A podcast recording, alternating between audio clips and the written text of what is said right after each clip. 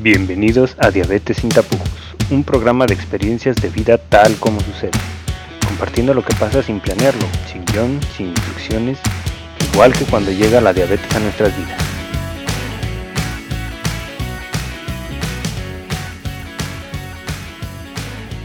¿Qué tal todos? ¿Cómo están? Esperamos las tres que se encuentren de maravilla y que estén refugiados en sus casas y tomando todas las precauciones necesarias. Hoy queríamos platicarles las tres. Primero agradecerles la atención que han puesto en nuestros videos y los comentarios que nos han hecho llegar.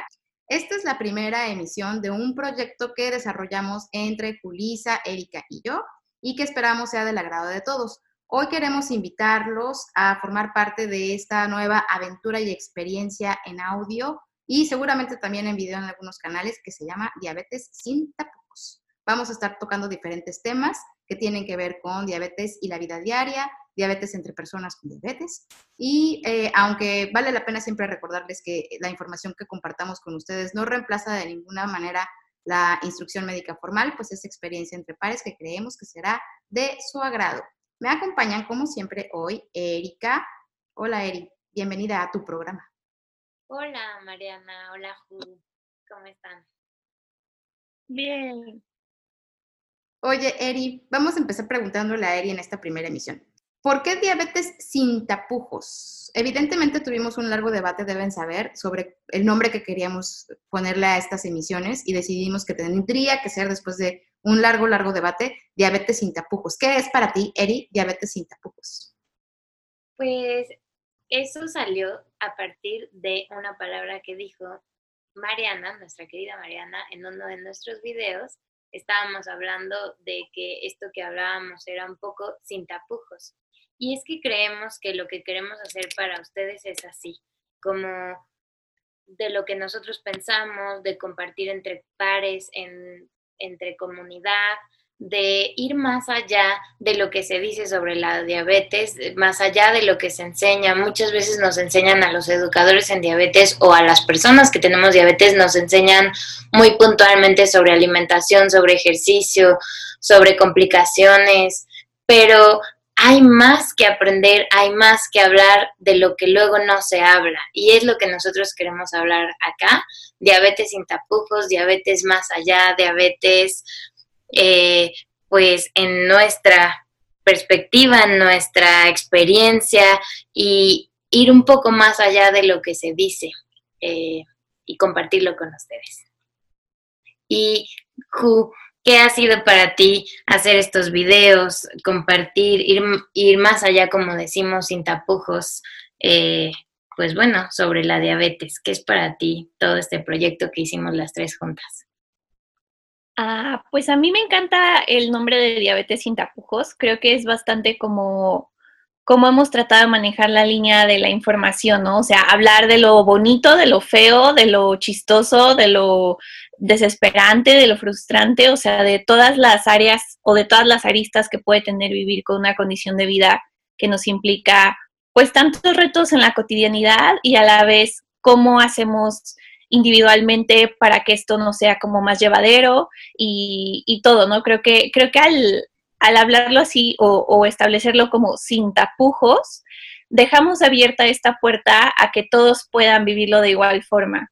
Hemos visto ahora en redes sociales, las tres estamos, o sea, tenemos presencia ahí, tenemos foros ahí, podemos leer y de tener como una perspectiva bastante amplia de lo que implica la comunidad actualmente con diabetes tipo 1 en línea e incluso a nivel internacional. Y pues hay mucho debate de muchísimas cosas, ¿no? Que si nos hacemos las víctimas, que si nos hacemos los superhéroes, que si somos unos guerreros, que si somos seres de luz especiales, unicornios preciosos. Pero pues es nada, creo que podemos ser todo y, nada al mismo tiempo de, de, esas cosas, podemos hablarlo así. Y aparte el tema que, también nos interesa muchísimo y que creo que nos ha caracterizado en, en la forma en la que vivimos y convivimos con nuestra diabetes, eh, la parte de la educación en diabetes, ¿no? Creo que somos muy exigentes con nosotras mismas de ir más allá de esa parte sin tapujos, de siempre cuestionar el status quo y de decir, a ver, o sea, sí, mi profesional de la salud me llevó hasta el punto B, pero pues yo quiero ir al C y al D y al E. Entonces, ¿cómo le hago, no? ¿Qué tengo que aprender? ¿Qué habilidad puedo adquirir? Y, y esa es la parte que, que me gusta, de que podamos tener esto como dijo Mariana, obviamente no sustituye el consejo médico, pero sí creo que siempre a incitarnos a, a ir más allá, en, también en la ambición de qué nivel de educación queremos tener, porque pues para mí eso es lo que se traduce automáticamente a libertad y a calidad de vida. Y Mariana, tú no nos has dicho qué significa para ti diabetes sin tapujos. Para mí significa varias cosas que todas acaban relacionándose con educación en diabetes. Finalmente, a veces se nos olvida que quienes vivimos con diabetes también somos personas y somos humanos, somos adolescentes, somos mamás, somos personas que trabajan, somos amigos de perritos, o sea, somos muchísimas cosas además de personas con diabetes. Entonces, hablar sin tapujos para mí significa incorporar todas estas aristas y todas estas facetas del ser humano, del individuo como tal, en el manejo de la diabetes y no al revés. Finalmente, mucha gente, y también es tema de debate, ¿no? La diabetes a mí no me define, dice mucha gente. Pues yo creo que en algunos casos sí puede definirnos, pero dependerá de cómo hagamos este manejo y cómo trabajemos desde nuestra salud emocional, con nuestra salud emocional, cómo nos va a definir esa diabetes. Si a lo mejor va a definir una parte pequeña de mi día, a lo mejor va a definir el trabajo que voy a elegir o la profesión que voy a elegir, dependerá de un montón de cosas, ¿no? Pero finalmente la educación en diabetes es lo que me va a dar un cúmulo de cosas y de conocimientos que me va a dar herramientas para yo hacer las cosas a mi manera. Y es un debate que justo teníamos hace, hace rato y que vamos a seguramente tener en redes sociales, porque pues nos gusta el debate sin tapujos en las redes sociales, ¿verdad? ¿Qué es para nosotras la educación en diabetes? Normalmente pensaríamos, y yo antes era de ese, de ese grupo de personas que pensaban que la educación en diabetes era sentarme en un salón dos o tres veces por semana, donde me hablaran de diferentes temas que después de unos años vi que eran temas además repetitivos. Alimentación, ejercicio, objetivos glucémicos, bla, bla, bla, una vez tras otra. Después con el paso de, los años me di cuenta de que si quería yo hacerme cargo del manejo de mi condición como tal, enteramente, tenía yo que buscar más información y aprender más. Y entonces ahora para mí la educación en diabetes incluye más que este, contar hidratos de carbono, saber cómo funcionan las insulinas, vigilar el cuidado de mis pies, sino involucra este, aspectos como tener habilidades y destrezas, ahora sí, para poder hacer yo todas las modificaciones necesarias para hacerme cargo por completo. Finalmente, la diabetes tipo 1 en especial es una condición autogestiva. Necesitamos tener todo el conocimiento necesario para poder hacer las cosas nosotros solos, claro, siempre con el respaldo de un equipo de profesionales de la salud. Pero lo ideal finalmente para muchos de nosotros es, ¿quién mejor que tú sabe qué comiste ayer? ¿O cuál fue, cuáles fueron las variables que interfirieron en tu variabilidad glucémica esta semana? Solo tú lo sabes. O solo tú sabes qué te estresa, qué no te estresa, qué alimentos te funcionan, qué alimentos no. Entonces, a lo mejor consultar con nuestros médicos y buscar aprobación en las modificaciones que pudiéramos hacer, pero para eso necesitamos educación en diabetes, que no es educación en diabetes sentada en un salón, no es una clase de diabetes, es educación en diabetes que te va a dar toda esta habilidad y toda esta destreza. Y hablando de educación en diabetes, Erika es experta en educación en diabetes. Además es alguien que se encarga de muy de cerca y vigila muy de cerca uno de los diplomados más interesantes en la Ciudad de México sobre educación en diabetes. Eri, ¿qué es para ustedes, para el profesional de la salud, qué es la educación en diabetes? ¿Por qué es tan distinto la educación en diabetes o parecería ser tan distinta para los nutriólogos que para nosotras, por ejemplo, que somos personas con diabetes. ¿Dónde crees tú que esté esa diferencia y qué tiene, cómo se relaciona eso con informar a la gente sin tapujos? Pues mira, yo creo que esta es una muy buena pregunta porque hay quienes opinan que la educación en diabetes debería de tener niveles. Digamos que el nutriólogo llegue a un nivel, el médico a otro, la enfermera a otro, los psicólogos a otro y se manejen niveles. Y también hay, hay quien piensa que los personas con diabetes, las personas que tenemos diabetes, deberían de aprender a un nivel básico o intermedio más avanzado, depende de cómo esté su nivel de conocimiento respecto al tema. Yo creo que quizá de inicio sí, pero después todo en la educación en diabetes debería de consistir en actualizaciones y en justo lo que hablamos, en ir más allá de los temas básicos que se dan o de los temas generales que se dan, lo que hacemos o intentamos hacer en el diplomado en el que yo colaboro en la asociación es que hayan también actualizaciones y que no se quede la educación solo en estos temas básicos, sino que también hablemos de estas cosas nuevas de las que muchos no hablan. Por ejemplo, hablar de tecnología en diabetes y hablar por ejemplo, de estos nuevos dispositivos médicos que incluso te ayudan a prevenir complicaciones o que te ayudan a lograr un mejor control. ¿Y qué tal hablar del lado emocional de la diabetes? Hace no muchos años el lado emocional de la diabetes no se tomaba nada en cuenta en la educación diabetes. No sé ustedes, pero pues creo que cuando yo estudié para educadora en diabetes eh, había una clase y listo, ¿no? Y te hablaban sobre depresión, ansiedad y nada más allá. Y fue en mi proceso de, de lectura, de aprendizaje, a través también de Mariana, y, y de educadoras muy actualizadas en, en, el medio que fui aprendiendo sobre distrés, sobre burnout, sobre muchas cosas que pasan cuando tenemos diabetes y que creo que es muy importante que lo hablemos. Así que creo que nosotras en este, en, en este espacio con ustedes queremos también incluir mucho al espacio de la educación en diabetes la, la parte emocional, el lado emocional de la diabetes y cómo este influye muchísimo y de diferentes maneras. ¿Qué tal aquellos temas? de los que tampoco se hablan mucho ni se actualizan mucho, como sexualidad y diabetes, ¿Qué pasa si tengo diabetes y estoy en mi periodo menstrual o si me dan infecciones urinarias o vaginales? ¿Qué pasa con mi pareja? ¿Qué pasa con hablar de esto con mis amigos? ¿Qué pasa en el trabajo? La discriminación, los derechos humanos, política pública en diabetes, qué pasa en mi país, en otros países. Estos temas muchas veces no se tocan en los diplomados y creo que es importante que sea parte de la educación, no solo este nivel básico. ¿Tú qué opinas? Tú eres alguien que habla mucho de estos temas también y que por eso estamos unidas hoy acá. ¿Qué otros temas crees que hacen falta? Pues creo que efectivamente voy a decir mi primera opinión cero popular y muy polémica, pero en mi consulta privada, cuando he tenido oportunidad de acompañar a, sobre todo como adolescentes y adultos con, con diabetes tipo 1, híjole, en muchísimas ocasiones he pensado que solo los psicólogos deberíamos de, hacer como ese tipo de educación. Me llama la atención en el tema de que la gran mayoría de la población que estudian para ser educadores en diabetes son nutriólogos. Es así, me atrevería a decir que más del 90% de los que entran a los diplomados.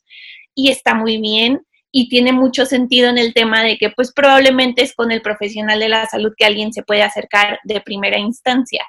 Pero cuando se necesita o, se está atorando, por así decirlo, la estrategia, no hay una adherencia al tratamiento, no hay un como proceso de duelo más elaborado, pues los nutriólogos se quedan cortos cuando los diplomados no están constituidos tomando en cuenta el factor psicosocial, emocional y todo lo que implica vivir con diabetes. Más si le sumamos la parte, como lo acabas de mencionar, Eri, de el acceso a la cuestión de tratamiento, el, el estigma con el que vivimos las personas que tenemos diabetes, porque socialmente es, pues tú te lo provocaste, porque seguro comías muchos dulces de chiquita, y, pero pues si no te ves enfermo, entonces, o sea, son tantas las partes emocionales y psicológicas que afectan esto, que me parece que un profesional de la salud que esté lidiando todo el tiempo con personas que viven con diabetes, que no tenga herramientas en esta área, es un profesional que se va a quedar muy corto en sus intervenciones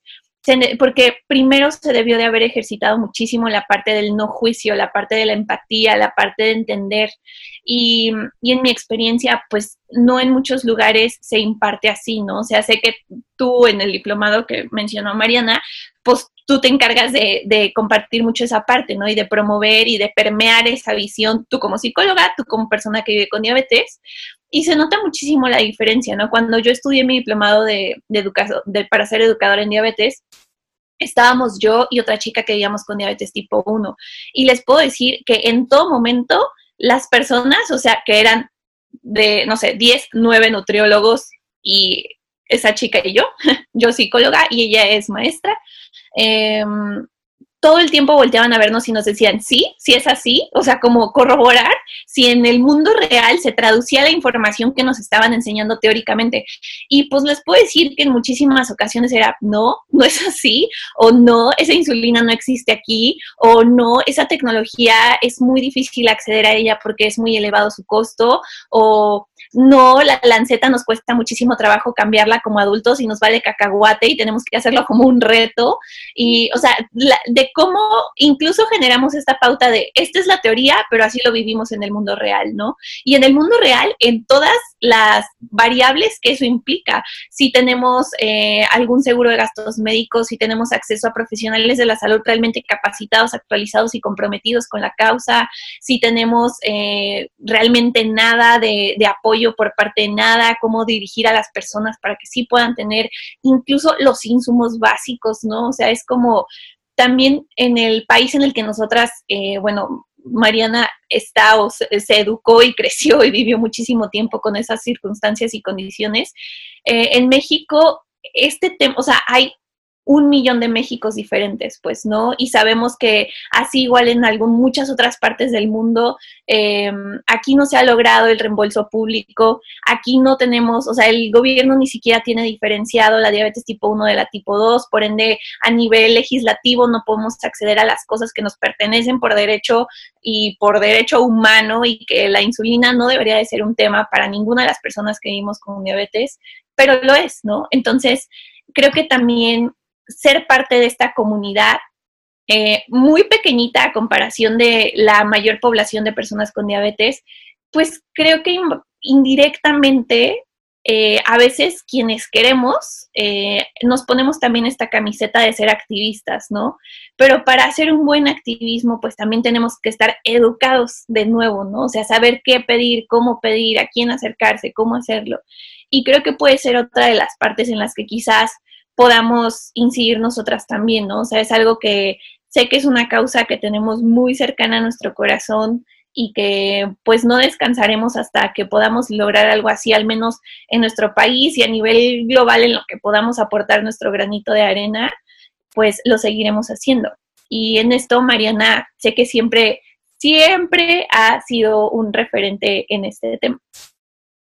¿Sabes qué? Rescato varias cosas que tenemos en común y la gente se va a dar cuenta rápidamente. Las tres mencionamos como una de nuestros, de nuestros mayores intereses la vida diaria, el mundo real, el ser humano, el individuo como tal, el ser humano social, el ser humano que vigila su salud emocional. Y es que sin tapujos, y lo que esperamos también hacer en este, en este programa y en esta serie de emisiones que vamos a compartir con ustedes, es hablar de esa parte también, porque muchas veces eh, tenemos miedo a ser juzgados y tenemos miedo de hacer preguntas y lo más fácil es que alguien como nosotras que no tiene tapujos se siente y te platique de esa información. Por ejemplo, me he encontrado con, en muchas situaciones donde me preguntan por qué en los campamentos o en algunas intervenciones con adolescentes les hablamos de sexo, de alcohol y de drogas.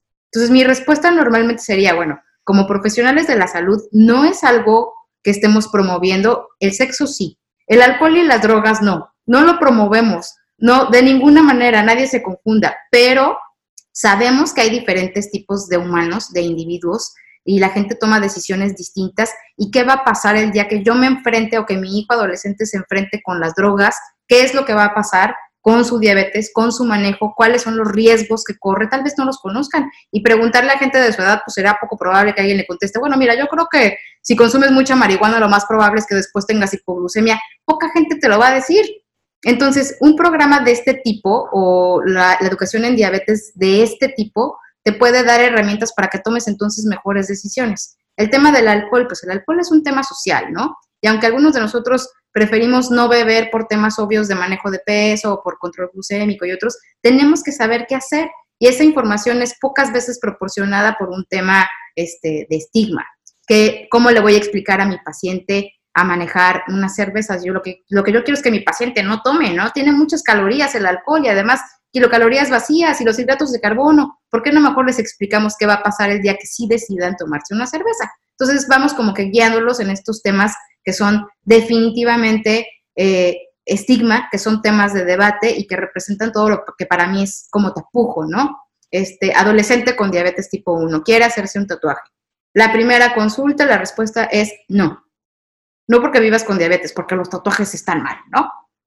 Entonces, ¿por qué no explicarles qué precauciones tomar, qué precauciones tener para poderse hacer un tatuaje? Ya algunos de nosotros pasamos por todo eso además y podemos contarles desde nuestra perspectiva personal cómo lidiamos con ese rechazo. Por ejemplo, digo, para no ir muy lejos, ¿no? Alguna vez a mí se me ocurrió que yo quería, ¿por qué no?, aventarme de un paracaídas, ¿no?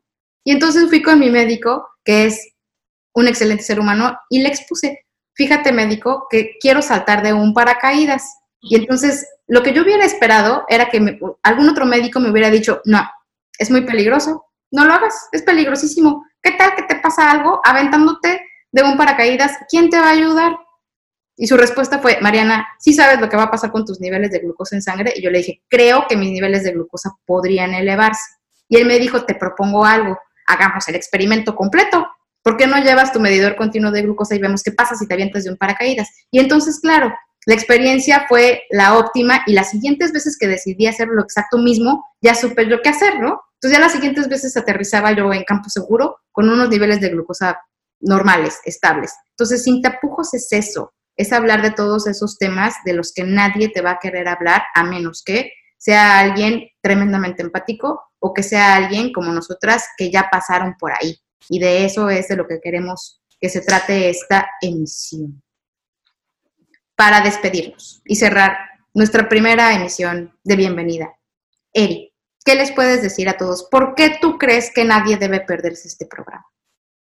No se pierdan este programa porque queremos hacer comunidad, queremos compartir experiencias, queremos hablar con sinceridad, con honestidad, hacer bromas, reírnos un poco y si de esto podemos complementarnos, de esto podemos estar más cerquita, estaremos encantadas y pues bueno, eh, que ustedes también nos digan qué cosas quieren escuchar de las que nadie les habla y sin duda seguro nosotros nos estaremos atreviendo a hablarlo por acá, platicarlo, conversarlo desde la experiencia o desde simplemente nuestra opinión. Así que esperamos eh, pues que todos estén por acá presentes. Eh, pues yo les diría que no se pierdan este programa porque efectivamente eh, que haya un espacio así libre eh, libre en el sentido de que ni creemos que tenemos la razón absoluta, ni nos creemos las más expertas en nada, sino estamos con esta mentalidad abierta de, que vayamos aprendiendo juntos, de que vayamos explorando juntos y de que efectivamente ningún tema debe estar fuera del límite, ¿no? O sea, ningún tema es prohibido, ningún tema es tabú, ningún tema va a ser estigma. Todo lo tenemos que hablar porque efectivamente todo lo vivimos y tenemos todas las experiencias. Entonces, pues quédense acá porque seguramente, aunque sea para pasar un buen ratillo y reírnos de algo y decir, ay, no estoy solo, yo también tengo esa hiperglucemia porque me eché la dona y se me olvidó pasarme el bolo antes porque estaba muy divertido. Aunque sea para eso, está padre saber que no estamos solos. No se perder este programa porque somos las más simpáticas. No tengo más que agregar salvo eso. Somos las más simpáticas y estamos seguras además de que alguna fibra muy sensible vamos a tocar y nos encanta el debate. Entonces, si quieres aprender de la experiencia de otros y consultar todo lo que aquí escuches con tu equipo de profesionales al cuidado de la salud, no te pierdas de nuestras siguientes emisiones. Hasta la próxima. Adiós. Gracias por escuchar Diabetes sin tapujos. Nos escuchamos la próxima vez.